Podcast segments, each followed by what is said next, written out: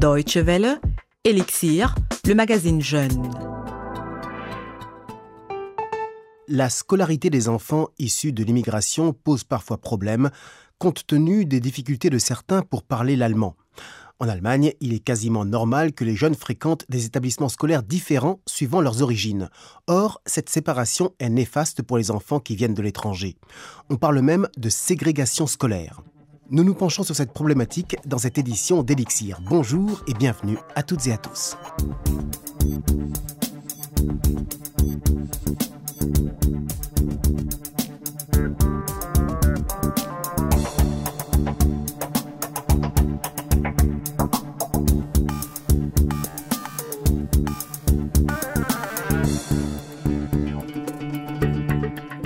Vous écoutez la Deutsche Welle. Dans Elixir, il est question aujourd'hui de ségrégation scolaire, un terme utilisé par les experts pour décrire l'incidence de l'origine linguistique et culturelle sur le destin scolaire d'un enfant.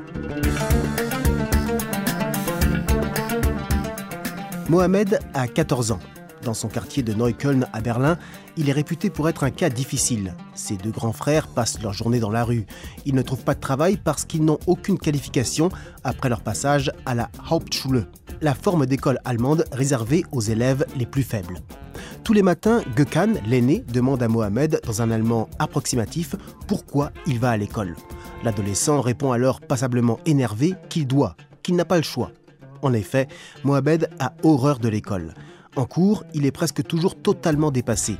Souvent, il ne comprend pas le vocabulaire qu'utilisent les profs, mais il a un peu honte et n'ose pas l'avouer. Alors, en cours, il se tait ou bavarde en turc avec son voisin Ali. Mohamed pourrait s'appeler François ou Igor, être originaire du Congo ou d'Ukraine. Son histoire est inventée. Mais il y a énormément d'adolescents partout en Allemagne qui correspondent à son profil. Ils habitent dans des quartiers défavorisés à Cologne, Francfort ou Berlin, près de rues où on parle plus le turc ou le russe que l'allemand. Beaucoup d'entre eux ont le sentiment d'avoir été abandonnés par leurs profs à l'école et leurs parents, dans la plupart des cas, ne savent pas comment les aider. Dans les établissements qu'ils fréquentent, il n'y a pratiquement pas d'enfants allemands parce que ces derniers préfèrent s'inscrire dans des écoles situées loin des quartiers estampillés difficiles. Effectivement, dans le système scolaire allemand, il existe des structures qui favorisent fortement la ségrégation de certains types d'élèves issus de la migration. Diana Sarai est spécialiste en pédagogie et enseigne à l'université de Duisbourg-Essen. Elle étudie notamment le phénomène de ségrégation scolaire. Le terme désigne tout simplement la séparation des élèves suivant leur appartenance sociale ou ethnique, les meilleures écoles étant évidemment favorisées par les familles aisées et allemandes de souche. Une étude récente publiée par une fondation allemande pour l'intégration et la migration retrace en détail cette évolution et sa conclusion est sans appel. Les élèves de classe à fort taux d'immigrés sont particulièrement touchés par des mauvaises conditions d'apprentissage et de travail. Reinhold Pfeiffer est directeur d'une Gesamtschule, la seule forme d'établissement scolaire en Allemagne qui regroupe tous les profils d'élèves, des meilleurs aux plus limités. Son établissement, baptisé Bertolt Brecht, du nom du célèbre dramaturge allemand, est situé dans un quartier plutôt humble de Bonn. Plus d'un tiers des élèves dont il a la charge sont issus d'immigration. Certains sont même depuis peu en Allemagne. D'autres y sont nés mais parlent essentiellement leur langue maternelle à la maison. Alors pour pallier leur déficit, Reinhold Pfeiffer accorde beaucoup d'importance au soutien linguistique. ça veut dire que nous commençons dès la sixième et la cinquième à dispenser des cours d'appoint pour promouvoir l'apprentissage de la langue allemande. Concrètement, nous procédons ainsi. Dans ces classes, en cours d'allemand, nous disposons de deux enseignants ou enseignantes qui prennent certains élèves, quatre ou cinq, hors de la salle de classe pour des séances individualisées. Il s'agit soit de soutien pour ceux qui ont des difficultés, soit de renforcement pour les bons élèves. Au-delà des cours supplémentaires, d'autres mesures ont été mises en place à la Gesamtschule Bertolt Brecht pour des cas spécifiques.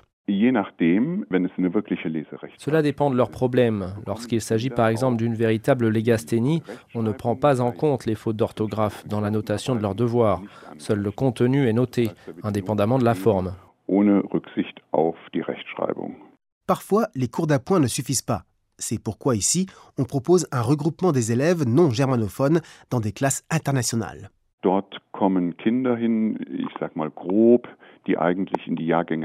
Les enfants qui y entrent correspondent en âge à des élèves de 5e jusqu'à la 3e, mais ils sont tous dans la classe internationale qui n'accueille que ceux qui ne parlent pratiquement pas un mot d'allemand. En ce moment, la majorité d'entre eux vient d'un milieu hispanophone.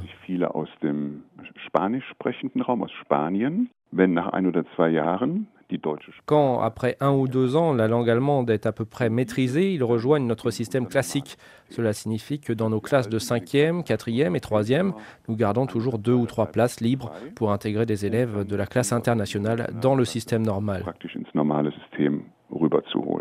Les chercheurs qui observent le phénomène de la ségrégation scolaire sont moins préoccupés par la question de savoir pourquoi elle est pratiquée que par celle de savoir comment les autorités et les écoles doivent traiter le phénomène. La Fondation pour l'intégration et la migration déconseille de contraindre par des mesures politiques les familles aisées d'envoyer leurs enfants dans des établissements à fort taux d'immigrés.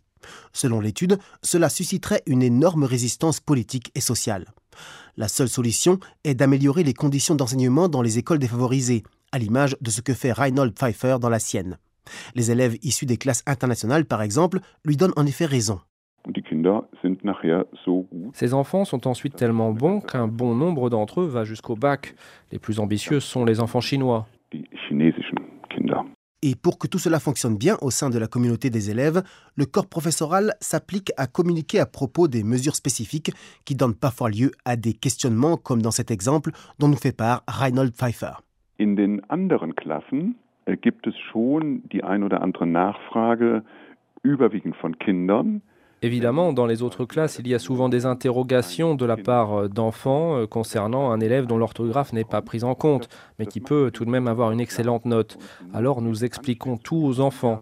Dès que la période des tests commence, nous exposons en toute transparence pour quelles raisons, dans certains cas, un enfant légasténique peut obtenir la même note que tous les autres. Au final, le directeur de la Gesamtschule Bertolt Brecht est très satisfait de son système. Ähm, en règle générale, ces enfants sont bien accueillis dans les classes normales, mais nous utilisons un système de parrainage. Personne ne dit qu'ils sont parqués ou mis à l'écart parce qu'il n'y a pas de place pour eux dans le système. Ils sont regroupés dans le seul but d'apprendre ensemble l'allemand et cette classe internationale reçoit presque 12 heures de cours d'allemand par semaine. Un exemple probant donc d'aménagement pour aplanir les différences de compétences linguistiques entre élèves germanophones dès la naissance et les autres. Mais ce genre d'initiative a déjà existé, nous explique Diana Sarai, professeure de pédagogie à l'université de Duisburg-Essen. Ce n'est pas nouveau, c'est pratiqué en fait depuis qu'il y a des élèves de langue maternelle étrangère dans les écoles allemandes, c'est-à-dire depuis les années 60. À l'époque, on appelait ça les classes nationales et les élèves d'origine turque, grecque ou italienne recevaient un enseignement spécifique dans leur langue maternelle d'ailleurs. L'idée était qu'ils devaient un jour retourner dans leur pays et donc auraient besoin de parler leur langue. Sans aucun doute, la maîtrise de l'allemand joue un rôle dans la carrière scolaire d'un élève. Pourtant, Diana Sarai préconise de bien faire la part des choses. Le discernement est de mise pour éviter de pénaliser quelqu'un parce qu'il a du mal à s'exprimer alors qu'il a par ailleurs des compétences non négligeables. Il y a deux dimensions. Il s'agit d'une part de la langue, l'allemand, est-il maîtrisé ou pas, et d'autre part, il est question de la performance scolaire. Or, les deux aspects sont souvent confondus.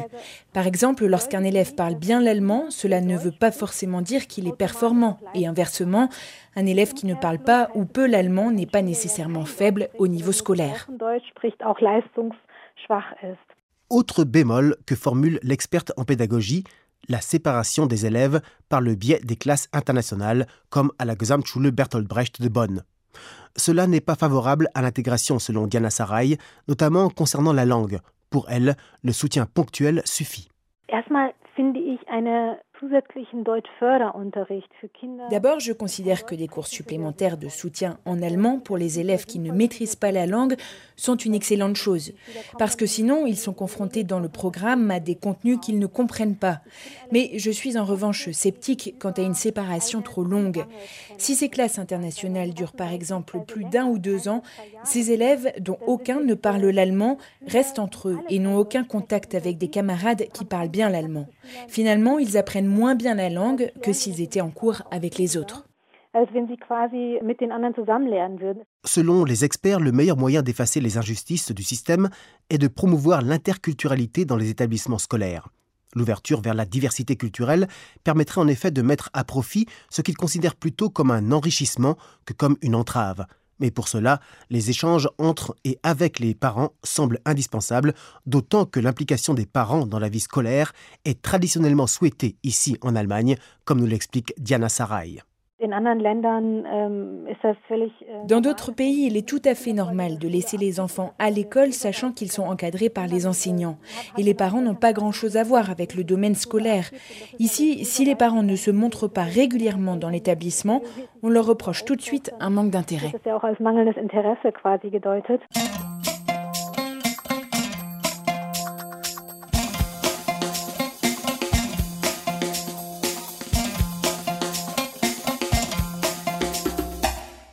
Voilà, c'était un aperçu de ce que l'on peut faire pour intégrer encore mieux les enfants issus de l'immigration dans le système scolaire. Les interventions ont été recueillies par Anna Peters pour la Deutsche Welle.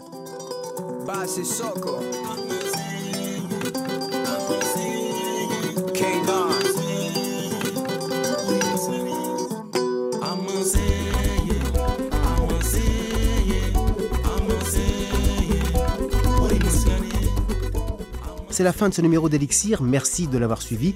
Rendez-vous sur dw.de français pour accéder au podcast de cette émission ou à tout autre renseignement sur nos programmes, en compagnie desquels je vous laisse d'ailleurs à présent. Bonne continuation et à la prochaine. Salut